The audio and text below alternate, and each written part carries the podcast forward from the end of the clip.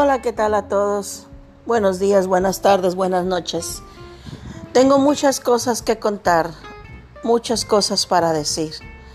Soy Angie García, soy psicoterapeuta gestal, licenciada en educación artística y mi paso por la vida fue dedicarle 35 años al magisterio, al trabajo de los cuatro lenguajes artísticos como maestra de educación artística en educación básica, en el nivel de primaria, secundaria y preparatoria.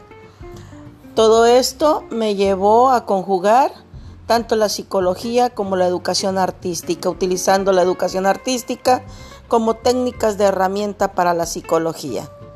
Así que tú decides si me escuchas. Yo tengo muchas cosas para contar. Veamos.